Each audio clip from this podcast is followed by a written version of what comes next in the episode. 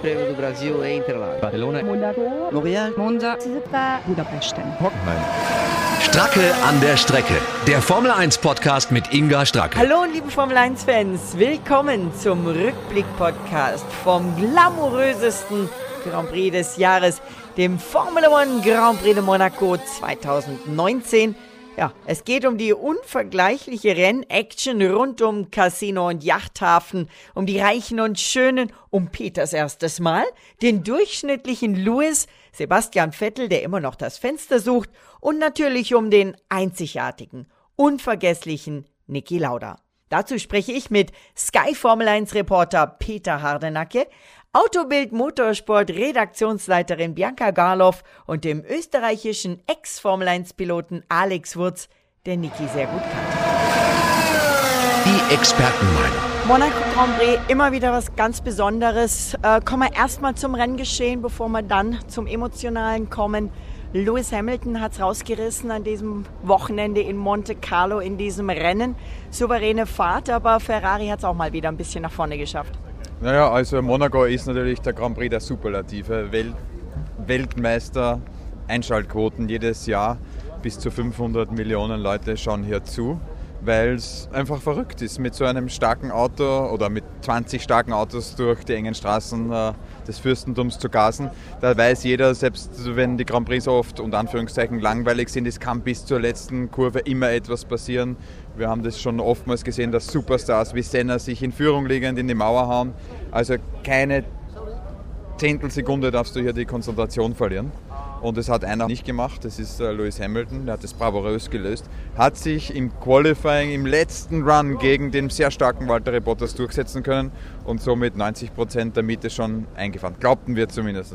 Dann war natürlich eine kleine Fehlentscheidung, äh, den Medium-Reifen drauf zu tun. Und der hatte Graining, das heißt links vorne hat sich der Reifen äh, aufgelöst, eine Oberflächenkörnung.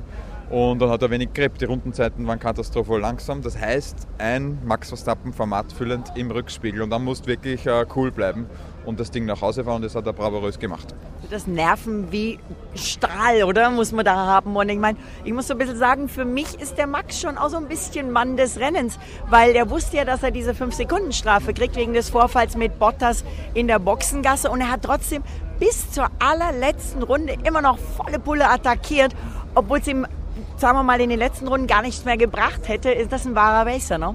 Ja, es sind zwei wahre Racer, Ja. die sich hier ja, bekriegt ja. haben. Sie mussten einerseits äh, an das Rennen, an die WM denken, andererseits geht es natürlich auch um die Ehre äh, in Monaco. Und die Rennfahrergene. Ja, absolut, genau. Ähm, unterm Strich muss ich sagen, wenn auf einer Strecke es möglich ist, äh, wem hinten zu halten mit wirklich langsamen Rundenzeiten, dann in Monaco. Das hat uns der Nigel Mendelssohn gezeigt und viele andere Beispiele. Ähm, aber du Das musst nennt sich breit machen, ne? breit machen ist natürlich einfach mit zwei Meter breiten Autos. Äh, und einer guten Traktion und das war wichtig für Lewis Hamilton, dass er in der Kurve 8 vorm Tunnel immer gut rauskommt. Und du hast gemerkt, er hat sich immer toll positioniert, dass er dort gut- gut rauskommt. Und einmal hat er ein Problem gehabt und dann hat es der Max auch gleich probiert mit einer sehr großen Brechstange, aber das war in Wirklichkeit äh, für Hamilton wichtig, dass er zwar wenig Grip hatte vorne, aber eine gute Traktion und so konnte er einfach diesen Sieg retten. Weil du sagst äh, Kurve 8. Ich habe da eine andere Kurve im Kopf mit dir. Im Benetton, glaube ich, ne? Die Löws-Kurve. Damals hieß sie noch so, die Fairmont-Kurve.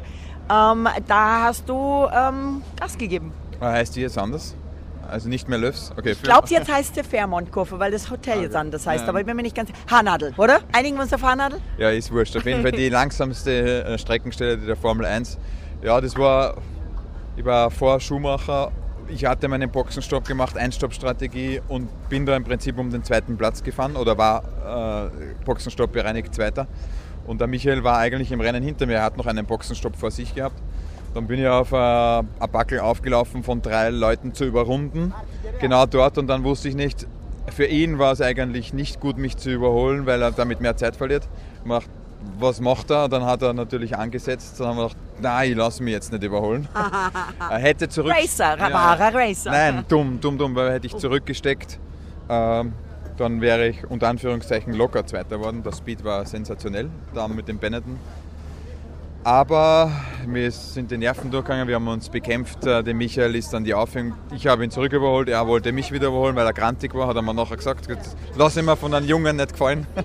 Und dann äh, hat sich er sein Auto beschädigt und mein Auto wurde auch beschädigt. Und nach dem äh, Durchfahren des Tunnels, eine Runde später oder zwei Runden später, ist die Aufhängung gebrochen. Und dann bin ich ohne Räder aus dem Tunnel gekommen, aber auch ohne Hoffnung aufs Podest. Aber Gott sei Dank sicher und safe. Ähm, die Formel 1 ist sehr nachdenklich gewesen diese Woche, dieses Wochenende. Ihr habt im ORF auch alle mit den roten Kappen euch verneigt vor Niki Lauda. Eine ähm, nachdenkliche Woche, eine Woche, die auch wie Lewis Hamilton gesagt hat, zu Herzen ging. Im Rennen hat er immer an Niki gedacht. Ähm, was sind deine Gedanken, die du teilen möchtest? Naja, zuerst einmal muss ich natürlich der Familie, den engen Freundeskreis, dem Freundeskreis, auch den Fans rund um die Welt äh, mein Beileid bestellen. Ähm, der Niki ist eine Person, die nicht nur für die Formel 1, nicht nur für den Motorsport und den Sport weltweit, auch für unsere Nation Österreich ein Hero war, ein Abbild eines Kämpfers, ein Champion, ein dreifacher Weltmeister und ein ganz ein klasser Kerl. Und so ein Mensch äh, hinterlässt natürlich eine Lücke, die unfüllbar wird. Er ist nicht ersetzbar. Aber genauso muss man froh sein, dass man mit dem Niki schöne Stunden verbracht hat. Interessante Stunden. Ein Analytiker sondergleichen. Ein ganz direkter Kerl. Ein lustiger Kerl. Ja? Also den Schmäh, den der Niki drauf hat. Da gibt es ja endlose Geschichten, wie wir uns zerkugelt haben. Ja? Und äh, das ist natürlich äh, traurig und, und, schade, dass wir ihn äh, zu früh verlieren. Gleichzeitig muss man auch sagen, er hat sich viele Jahre des Lebens ausgeborgt nach seinem schweren Unfall, dass er da überhaupt überlebt hat. Nach 42 Tagen nach dieser Feuerkatastrophe wieder im Rennauto sitzen, gegen den Willen des Ferrari-Teamchefs. Dann Vierter werden in Monza. Ja, das sind so Dinge, das spiegelt ganz genau den Niki Lauda wieder. Ein, ein unheimlicher Kämpfer ja, äh, und, und toller Typ. Also ich bin auch, ich bin unheimlich dankbar, dass ich ihn habe kennenlernen dürfen. Ich glaube schon auch von ihm gelernt zu haben. Ich fand es immer toll. Er war, wenn ich ein Interview von ihm wollte, er hat sich die Zeit genommen. Manchmal war er kurz davor bei euch oder kurz danach bei euch auf Sendung, hat das reingequetscht.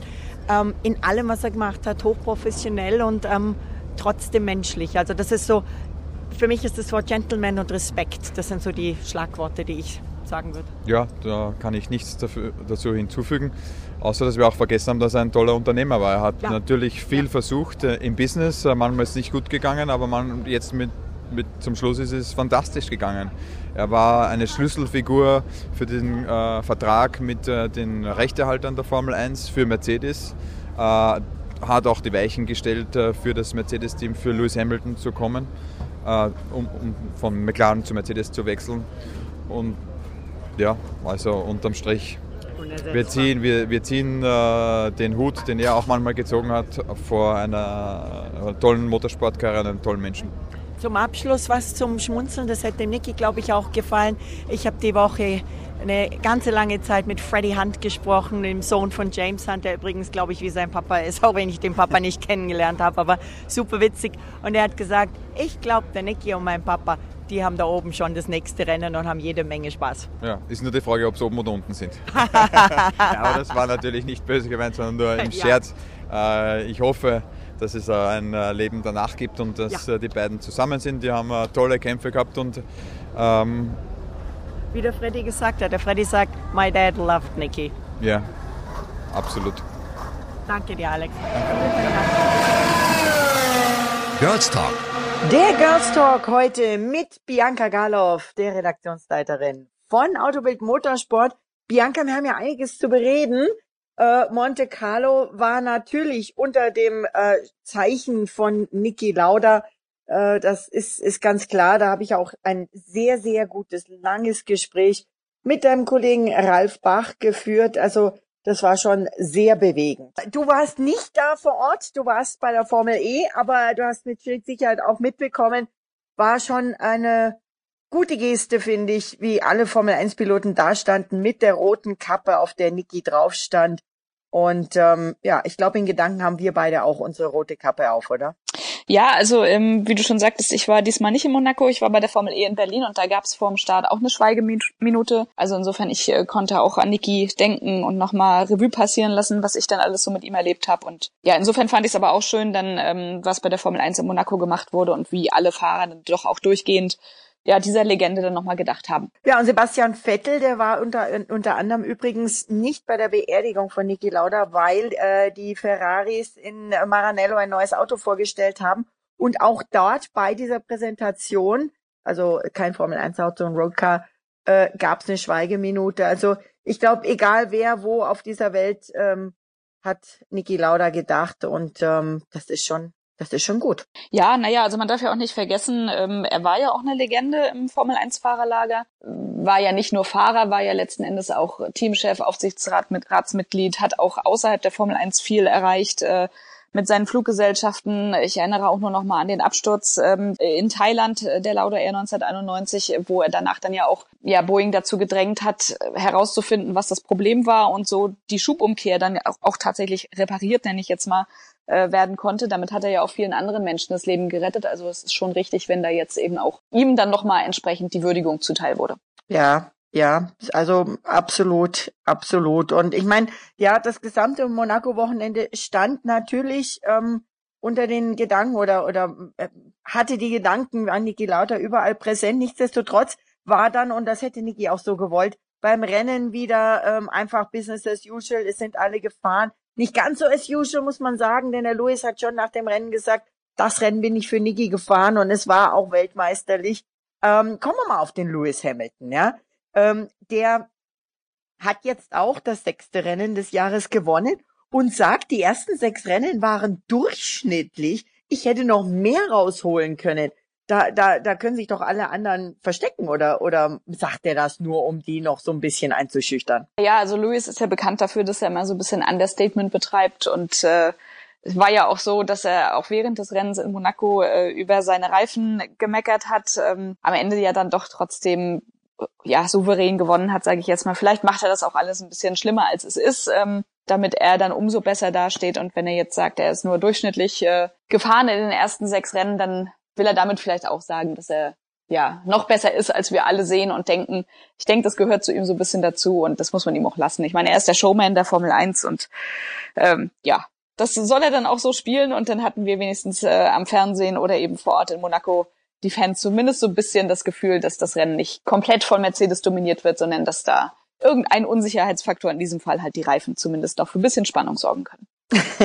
Martin Brundle, der ehemalige äh, Formel-1-Fahrer und Teamkollege von Michael Schumacher übrigens, der jetzt der äh, Formel-1-Experte bei Sky UK ist, der hat gesagt, ihm tut Lewis Renningenieur Peter Bonington leid, weil der nämlich immer wieder die ähm, Schimpfe und Schelte von Hamilton abkriegt. Diesmal musste sich sogar ähm, der äh, Wals mit einschalten, um den Lewis zu beruhigen am Funk, weil der sich immer über seine Reifen be beschwert hat. Und ähm, der Martin Brundle sagt, Peter Bonington muss die Geduld und Zurückhaltung eines Heiligen haben. Ähm, ist das wirklich so? Du kennst den ja auch so ein bisschen, den Bono. Äh, geduldig wirkt er ja auch und ruhig. Ne? Also ich glaube, das ist schon einer, der kann das ab, was äh, Luis ihm da manchmal am Funk entgegenfeuert.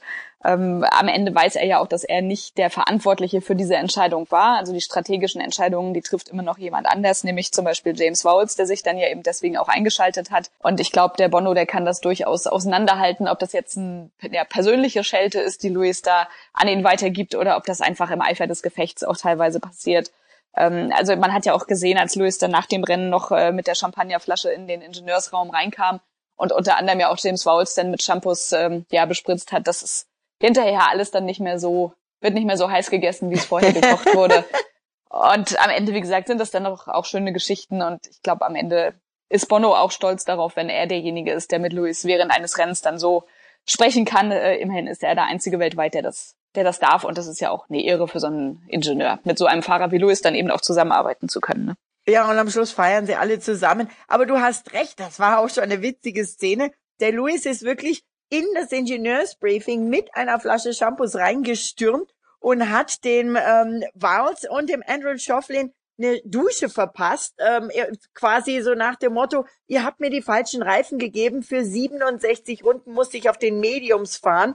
Ähm, äh, da war natürlich nicht, nicht richtig böse und ich bin mir auch sicher, dass er aufgepasst hat, dass die wertvollen Strategiecomputer keinen Shampoos abgekriegt haben. Aber ähm, das ist Louis, da hast du recht, da ist er der Showman. Kommen wir zu den Reifen. Ähm, nicht die Mediums aufgezogen hat Ferrari dem Sebastian Vettel und der hatte nämlich die harten und hat gesagt, am Schluss hatte er ein bisschen Probleme mit den Hinterreifen. Interessant übrigens auch, Louis beschwert sich über 67 Runden auf Mediums. Sebastian hatte 67 Runden die harten Reifen und hat gesagt, ich hatte gegen Rennende ein bisschen äh, Probleme mit den Reifen. Der Sebastian hat auch gesagt, ähm, wir hätten eigentlich nicht die Pace gehabt, um Platz zwei zu schaffen, hat sich aber natürlich, das hat man ihm angesehen, angehört und angemerkt, hat sich natürlich gefreut, dass er den zweiten Platz geschafft hat, aber da hat er schon auch ein bisschen profitiert von dem Gerangel zwischen äh, Valtteri Bottas und Max Verstappen, oder? Ja, also ganz klar, das hat man ja von Anfang an gesehen. Äh, Sebastian hat äh, schon den Speed, dass er ähm, das Tempo der Spitze mitgehen konnte. Also zumindest das Tempo, was Lewis Hamilton angeschlagen hat vorne. Aber von das durchschnittliche, Kraft, das durchschnittliche genau, Tempo. Genau, das durchschnittliche. ähm, nichtsdestotrotz äh, glaube ich nicht, dass er aus eigener Kraft an den beiden vorbeigekommen wäre. Er hat da in der Tat davon profitiert, dass Red Bull den Max etwas zu stürmisch rausgelassen hat ähm, aus der Garage und dass der Valtteri dann natürlich auch sich seine Reifen kaputt gemacht hat beim Ausweichmanöver. Also Glück äh, in dem Fall für Sebastian Vettel, aber er und Ferrari wissen ganz sicher, dass sie immer noch nicht da sind, wo sie eigentlich hinwollen. Im Gegenteil, sie müssen aufpassen, dass Red Bull sie nicht auch noch überholt. Äh, und mhm. da sind wir jetzt fast schon so weit, dass das passiert ist. Und je stärker der Honda-Motor auch wird, ähm, desto ja dichter kommt eben auch Red Bull an Ferrari ran oder geht dann eben auch vorbei. Und die müssen jetzt langsam mal den Schlüssel zu ihren Reifen finden. Du hast ja gesagt, ähm, Sebastian hat sich beschwert, dass seine Reifen, die harten, sogar am Ende dann auch nachgelassen haben. Das darf so natürlich in der Form überhaupt nicht sein, aber das hatte ja Mattia Binotto, der Teamchef, dann auch schon zugegeben, dass sie eben große Probleme haben, ähm, ja, die Reifen ins richtige Arbeitsfenster zu bekommen, teilweise eben auch Temperatur überhaupt erst mal reinzubringen und mhm. das ist was, wo Ferrari jetzt langsam mal dran arbeiten muss. Ansonsten ist die Saison dann doch irgendwann äh, verschenkt. Das ist das berühmte Fenster, von dem der Sebastian immer wieder spricht, wenn er das so, wenn er das so für sich selbst sagt, wir treffen das Fenster nicht, da muss ich immer grinsen, weil das eigentlich ganz ähm, lustig klingt, aber lustig ist es natürlich nicht, vor allen Dingen, wenn man den WM-Stand anschaut. Da hat nämlich Sebastian inzwischen 55 Punkte weniger als Lewis. Lass dir das mal auf der Zunge zergehen. Lewis Hamilton nach sechs Grand Prix 137 Punkte, Valtteri Bottas 121, Sebastian Vettel 82. Und wenn wir auf mehr auf die Teamwertung gucken, Mercedes 257, Ferrari 139 und du hast Red Bull Honda angesprochen, 109 Punkte von denen und da sind die schon gut dran. Also ist interessant.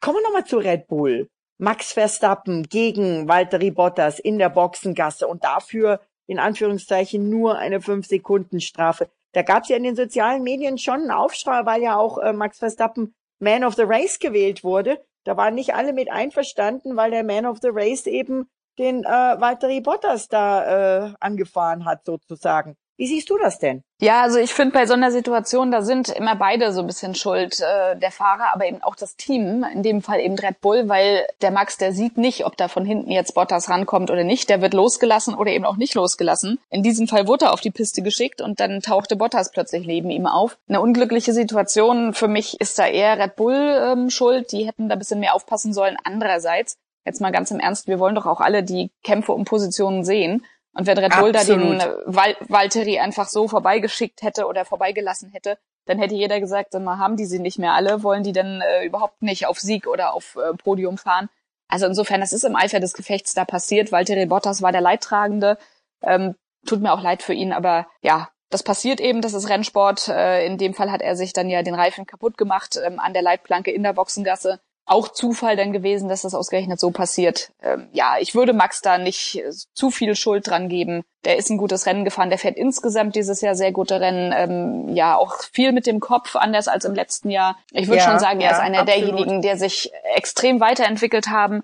Und wenn er dann jetzt mal ein Auto zur Verfügung hat, was tatsächlich äh, mit dem Silberfall mithalten kann, dann ist er für mich auch ähm, ja einer der Herausforderer von Lewis Hamilton Nummer eins. Ja, und macht das Ganze spannend. Ich muss ja sagen, das ist ein echter Racer, das stimmt auf jeden Fall.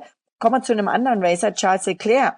Heim Grand Prix in Monte Carlo Und ähm, ich glaube, der junge Mann hat sich vielleicht ein bisschen viel Druck gemacht. Auf der anderen Seite hat er natürlich auch Pech gehabt in der Qualifikation. Der wollte noch mal rausfahren. Ferrari hat danach zugegeben, wir haben irgendwie die Zeiten falsch addiert und äh, dann haben sie nicht mehr rausschicken können.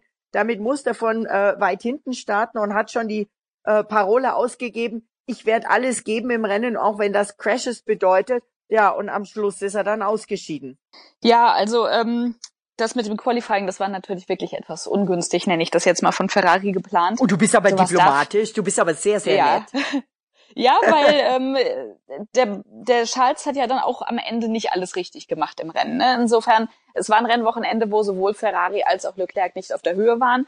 Was ich äh, finde, was man nicht vergessen darf im Qualifying, war, dass Leclerc ja auch an der Waage vorbeigefahren war und damit Stimmt. auch wertvolle, wertvolle Sekunden und Minuten womöglich verschenkt hat und äh, dadurch auch so ein bisschen das Chaos in der Ferrari-Box dann eingeleitet hat. Also wie gesagt, zu solchen Fehlern gehören ja meistens mehrere und ähm, in dem Fall ist es passiert. Er hat dann die Kampfansage daraufhin gestartet. Äh, was ich nicht ganz gut fand, war, dass er auch eine Kampfansage gegen sein eigenes Team gestartet hat, weil er die ja doch recht heftig dann kritisiert hat nach dem Qualifying. Ja. Also ich kenne das von, von Michael Schumacher und Sebastian Vettel halt so, dass äh, Kritik intern geübt wird bei Ferrari, aber nicht extern. Das hat mich sehr überrascht, dass der junge Hüpfer aus Monte Carlo da schon so ja offensiv agiert. Ähm, so War ja auch nicht das erste Mal eigentlich, ne? Ja, hat er ja schon so, so mit diesen Teamorders und so hat er ja auch schon recht deutlich in der Öffentlichkeit und auch im Boxenfunk äh, zu verstehen gegeben, wenn ihm was nicht passte. Ja, also ähm, ich wäre an seiner Stelle da ein bisschen vorsichtig, weil jetzt sind wir jetzt mal ganz ehrlich, er zeigt äh, brillanten Speed, aber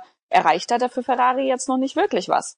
In Bahrain hätte er wahrscheinlich gewonnen, da hat die Technik ihm einen Strich durch die Rechnung gemacht, okay. Aber die anderen Rennen, ähm, also da hat er durchaus auch Fehler gemacht, war auch immer mal wieder langsamer als Sebastian Vettel.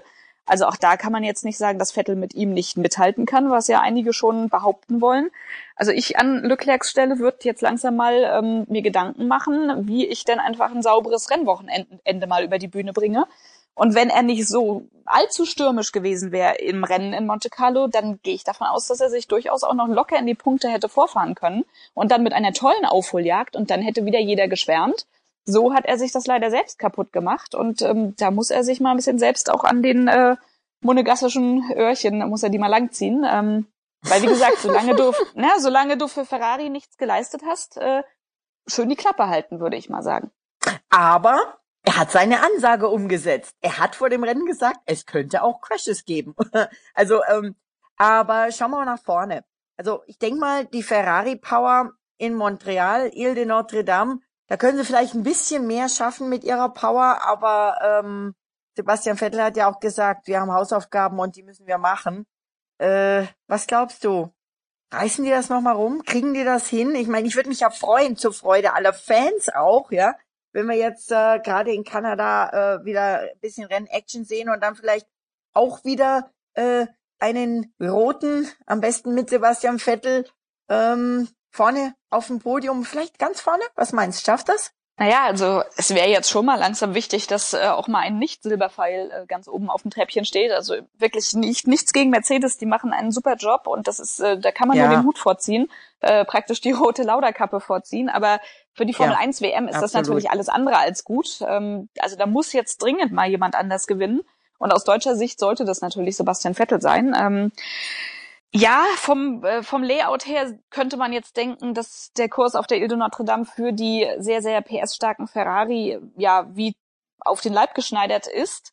Aber wir haben ja auch dort wieder ähm, enge Kurven, aus denen man auf die Geraden dann herausbeschleunigen muss. Und wenn es mit der Traktion aufgrund der Reifen einfach nicht stimmt, dann werden die Ferrari dort auch nicht die Topspeed erreichen, die sie von der Motorpower her theoretisch erreichen könnten. Also das alte Problem bleibt letztlich bestehen. Die müssen endlich ihre Reifenprobleme lösen. Die müssen die Reifen äh, ja ins Fenster bekommen.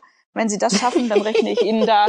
Ja, ja, ich habe das jetzt bewusst nochmal gesagt. Dann, aber dann rechne ich ihnen dort sehr wohl Siegchancen aus. Aber äh, wie vorhin schon betont, es wird jetzt langsam mal Zeit, dass sie dieses eine Problem äh, dort dann eben gelöst kriegen. Und apropos Mercedes, äh, die ja angeblich nicht so viel PS haben oder nicht so schnell auf der Geraden sind wie Ferrari. Ähm, ich glaube einfach, dass die tatsächlich mit so viel Abtrieb fahren, dass die Motorpower gar nicht so sehr zum Tragen kommt. Muss sie aber auch nicht, weil die in den Kurven so schnell sind und aus den Kurven so gut dann heraus beschleunigen können, äh, dass sie eben über die gesamte Runde am Ende sehr viel schneller sind als Ferrari. Und das ist ja das Geheimnis in der Formel 1. Nicht nur auf den Geraden schnell sein, sondern auf der ganzen Runde. Ja, wir können ja nicht für Ferrari nochmal eben ein Dragster-Rennen einsetzen im Grand Prix-Kalender. Nee, genau. Das wäre dann ja auch keine Formel 1. Also, Bianca, ich danke dir ganz herzlich. Wir sprechen uns nochmal, bevor es äh, in Montreal äh, auf den Kurs geht und gehen da noch ein bisschen mehr drauf ein. Vielen Dank dir und tschüss. Jo, tschüss. Der Rückblick. Ja, heute Tag der Sandra, die ja geheiratet hat, spreche ich mit dem Peter Hardenacke von Sky, der als Reporter in Monaco war. Und Monaco ist ja nun nicht mal gerade so ein ganz normales Formel-1-Rennen. Das ist ja schon was Besonderes. Peter, war es dein erstes Mal Formel 1? Ja, erstmal äh, hallo, liebe Inga. Äh, freut mich, ähm, dass ich hier für die für die Sandra einspringen darf und kann. Also auch nochmal von der Seite alles Liebe an die Sandra, äh, die tatsächlich geheiratet hat. Ja, absolut. Absolut, ne, wünschen wir ja. natürlich alles, alles Gute. Ähm, die Bilder hat man ja gesehen, auch bei, bei, bei Instagram und so. Und das sah ja alles glücklich und happy aus, obwohl sie nicht bei der Formel 1 war. Und für mich war es ähm, jetzt das erste Wobei Mal. Wobei mit dem, entschuldige, wenn ich dich unterbreche, mit dem Traumkleid wäre sie auch in Monaco bestens am Start gewesen. Hundertprozentig. Also, ähm, für mich war es das erste Mal, dass ich äh, äh, tatsächlich beruflich äh, für die Formel 1 ähm, unterwegs gewesen bin. Ich habe ähm, äh, früher mal ein paar Rennen gesehen, ähm, hatte ich damals die Chance durch äh, einen sehr guten Freund von mir, ähm, aus Dortmund, ähm, äh, der mich da mitgenommen hat, äh, ähm, damals beim Nürburgring. Das war das erste Mal für mich. Ich tippe mal, dass es so vielleicht 1995, 1996 gewesen sein muss. Also auf oh, jeden wow. Fall nach dem Tod von, von Ayrton Senna. Weil das weiß ich genau, weil, weil ich nämlich äh, damals als, äh, als Jugendlicher äh, ein Ayrton Senna-Fan gewesen bin. Ähm, und das war auf jeden Fall danach. Also das weiß ich noch. Da waren wir dann mal ähm, äh, bei, bei, bei zwei, drei Rennen waren wir irgendwie mit dabei und ähm, weiß noch, dass ich das damals äh, schon faszinierend fand, äh, sind auch damals durch die durch die Pitlane ähm, äh, äh, gelaufen, durch die Boxengasse, haben uns die die äh, äh, Garagen auch angeguckt. Ich weiß, dass ich das noch in Erinnerung habe, weil es halt äh, eine völlig neue Erfahrung war. Das war spannend. Aber Monaco hat natürlich nochmal alles gesprengt. ich war jetzt schon öfters in Monaco. Was hat dich am meisten vorm Sockel gehauen äh, mit diesem ganzen Glamour, den dieser Grand Prix da in Monaco an den Tag legt? Ich glaube, das ist das Ganze. Also äh, diese diese Glamour, diese Glamour-Welt. Das Paket, äh, die, wie der Louis immer sagt, oder? Ja, genau. Das Paket, ähm, das trifft's ganz gut. Das Gesamtpaket. Ähm, also äh, diese Glamour-Welt, die ja wirklich äh, an, an jeder an jeder Ecke zu zu zu bestaunen und äh, zu sehen ist in Monaco, teilweise äh, äh, skurril, ähm, äh, die auf diese Sportwelt dort trifft, ähm, wie nah die Leute rankommen, äh, äh, auch die keine Akkreditierung haben, keine Journalisten sind, keine keine VIPs, ähm, also unfassbar nah an die an die Sportler ähm, ähm, äh, rankommen können. Ich glaube, das gibt's nur dort, äh, wenn man sieht, was was äh, kurz vorm Start los gewesen ist, wie viele Leute da auf der Strecke, wie viele VIPs äh, äh, da irgendwie nah dran gewesen sind. Ich glaube, auch das gibt's nur in Monaco.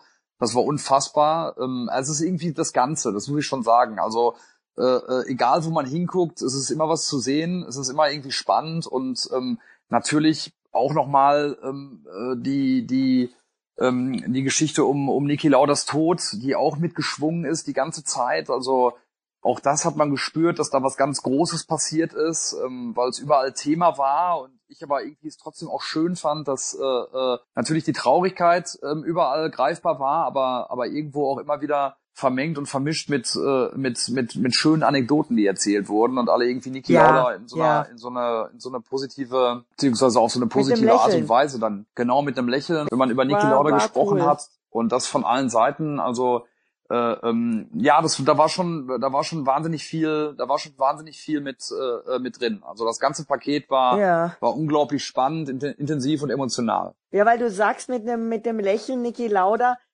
ich habe ähm, passend jetzt zu diesem Wochenende, also ich kannte ihn lose schon früher, aber ich habe jetzt äh, eine Veranstaltung mit dem Freddy Hunt moderiert, dem Sohn mhm. von James Hunt. Mhm.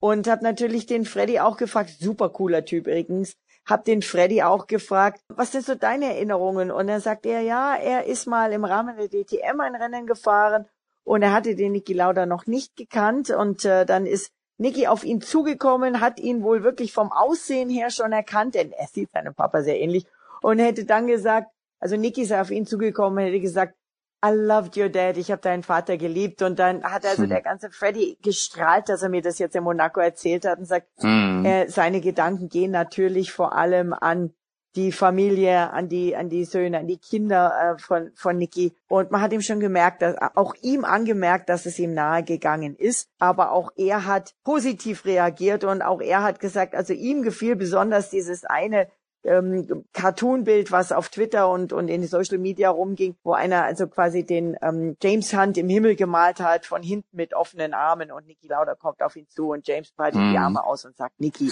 Und das, das trifft's auch so ein bisschen, ne? Dieses mit einem mit einem Schmunzeln. Ja, absolut, absolut. Drehen die beiden jetzt im Himmel ihre Runden. Ne? Das habe ich auch irgendwo gelesen. Und es ist ja auch eine ganze Anzahl von guten Fahrern da oben versammelt. Aber kommen wir nochmal zu Monaco zurück. Schon ganz schön beeindruckend, Peter, oder? Also ich meine, also äh, diese riesigen Yachten da im Hafen. Mhm. Und dann schießen die Formel 1 Autos durch die Straßen, auch wenn ich schon so oft da war. Für mich hat's immer wieder ein ganz besonderes Flair. Ja, absolut. Also äh, äh, wurden ja dann auch von Tag zu Tag mehr Yachten. Äh, wir waren äh, vom Mittwoch an da und äh, die Anzahl morgens, äh, wenn wir wenn wir Richtung Monaco gefahren sind, ähm, wir waren in Monton mit äh, mit unserer Truppe, ähm, äh, die wurde immer größer und äh, ein ein so ein Riesenpott lag da ja auch. Das sah schon fast nicht mehr aus wie eine Yacht, sondern einfach wie so ein so ein Riesenkahn, wie so ein Riesenschiff. War aber eine Yacht von einem russischen Oligarchen, wie ich mir hab erzählen lassen. Du meinst du meinst so dieses spacige Teil mit den drei Masten? Genau, genau das und Boah, das äh, äh, ja. Ja, absolut. Da habe ich mir äh, äh, sagen lassen, also das, das ist eine A und die kostet wohl 320 Millionen Pfund. Da dachte ich mir auch nur so, okay, alles klar. Aber okay. genau, das war, das war halt, äh, ähm, das war schon schon irgendwie verrückt zu sehen. Auch die die die Anzahl der der Prominenten, äh, äh, die da gewesen ist. Also auch von den Veranstaltern haben wir ein Pamphlet bekommen mit keine Ahnung wie vielen Seiten, wer sich da alles angekündigt hatte. Äh, ja, ja, ja. Thomas Tuchel, genau. Jose Mourinho, ähm, etliche Schauspieler, Models und und und. Also äh, das war schon, das war schon Wahnsinn, äh, wer sich da alles die Ehre ich gegeben die, hat. Ich habe die Sonja Irvine getroffen, die Schwester von Eddie Irvine. Die hatte die drei Victoria's Secret Top Models dabei. Die waren dann auch am Sonntagabend in der Ember Lounge bei der Sonja. Äh, also das war schon, du bist dann nicht nur mit den Models auf dem Grid, sondern du hast dann auch Party mit den Models, mit den Schauspielern das ist Monaco Formel 1, das ist schon einzigartig. Klar, absolut, das ist, äh, ist schon verrückt, äh, was da, was da los ist, ähm, wie du es auch gesagt hast, also äh, Partys an allen Ecken und Enden, überall wird gefeiert, ob jetzt auf den Yachten oder auch in der Rasgas, in dem, in dem, in der bekannten Lokalität direkt in dieser Kurve. Also es ist schon irre. Von überall kommt Musik her, ähm, auch, auch zum Ende hin, dann das, das Hupen und das Tönen der Schiffsglocken, der Yachtglocken, die draußen lagen. Wie, wie du es auch richtig gesagt hast, ist schon, es ist ein ganz besonderer Flair. Äh, überall laufen die Fahrer dann irgendwie auch noch mit rum. Auch dann ich, am, am Tag des Rennens, am Abend des Rennens waren auch eine, eine ganze Ra Reihe von, von Fahrern noch in einem der bekannten Clubs dort äh, äh, vor Ort in Monaco. Ähm, also egal, wo man hinguckt, ähm, irgendeinen irgendein Promi sieht man schon. Ähm, es ist eine Welt auf jeden Fall für, für sich, dieses, äh, dieses Monte Carlo. Äh, ja, das stimmt. Ich habe Valtteri Bottas auf der Tanzfläche gesehen, eben in der Amber Lounge. Sein eigenes Rennergebnis hat er natürlich nicht so wahnsinnig feiern können, weil der wäre natürlich schon schon gerne vor Vettel gewesen, aber er hat dann noch was zu feiern gehabt, nämlich den Sieg der Finnen beim Eishockey und da war er relativ gut drauf. Und äh, das ist ja auch das Tolle an Monaco. Früher warst du dann in der Tip-Top-Bar oder sonst wo und dann hast du dann eben auch die Rennfahrer beim abends in der Bar gesehen.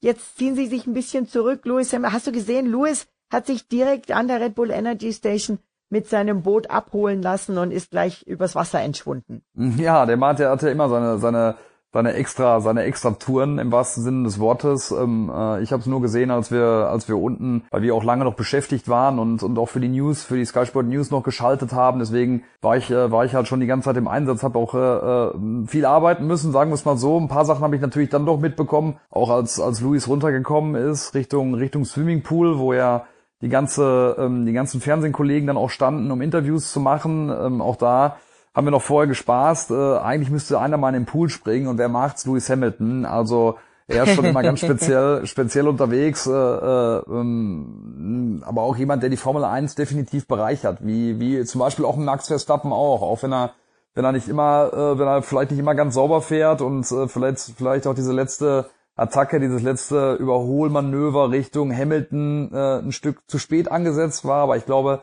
so Typen braucht die Formel 1 halt äh, eben auch, ne? Absolut, absolut. Und ich meine, der, der Max hat's natürlich für die Fans auch bis zum Schluss noch spannend gehalten. obwohl er ja eigentlich mit seiner 5-Sekunden-Strafe äh, ab, ab einer gewissen Anzahl Runden vor Schluss sich hatte ausdenken und ausrechnen können, dass es dann nichts mehr bringt zu attackieren, aber er hat bis zum Schluss versucht und das macht halt eben auch den puren Racer aus. Und auf der anderen Seite Monaco ist alles drin. Hätte den Louis wirklich in, in, in einen Fehler drücken können, dann äh, hätte er doch profitieren können. Aber Lewis Hamilton hat natürlich Nerven wie Stahlseile gehabt und, um, und dieses Rennen heimgefahren. Ähm, wie geht's bei dir weiter? Bist du beim nächsten Rennen in Kanada auch wieder dabei oder ist da Sandra von den Flitterwochen schon wieder zurück? nee, ist sie noch nicht. Also ähm, ich bin tatsächlich mit dabei. Nächsten Dienstag fliegen wir in Richtung Kanada. In Montreal war ich äh, war ich auch noch nicht, äh, weder privat noch äh, noch dienstlich. Gut. Bin sehr gespannt darauf, was da passieren wird wie es da äh, zur Sache geht. Hoffentlich dann auch mal äh, mit einem Sieg für Ferrari. Ist ja eine Ferrari-Strecke, eine höchste äh, Geschwindigkeitsstrecke. Mm, also wäre super, wenn es äh, sowohl atmosphärisch äh, passen würde, als auch äh, äh, am Ende ein Ferrari-Sieg dabei rausspringen würde. Äh, würde mich auf jeden Fall freuen, auch für, für, für Sebastian Vettel und auch für, für Charles Leclerc, der, der so viel Pech hatte jetzt am Wochenende bei seinem, bei seinem Heim-Grand Prix. Ja, nicht so gut gelaufen. Nein, aber Montreal ist eine Mega-Stimmung. Ich wünsche dir viel Spaß. Also Montreal ist genial. Das ist eine, Super. die Stadt lebt den Formel 1 Grand Prix.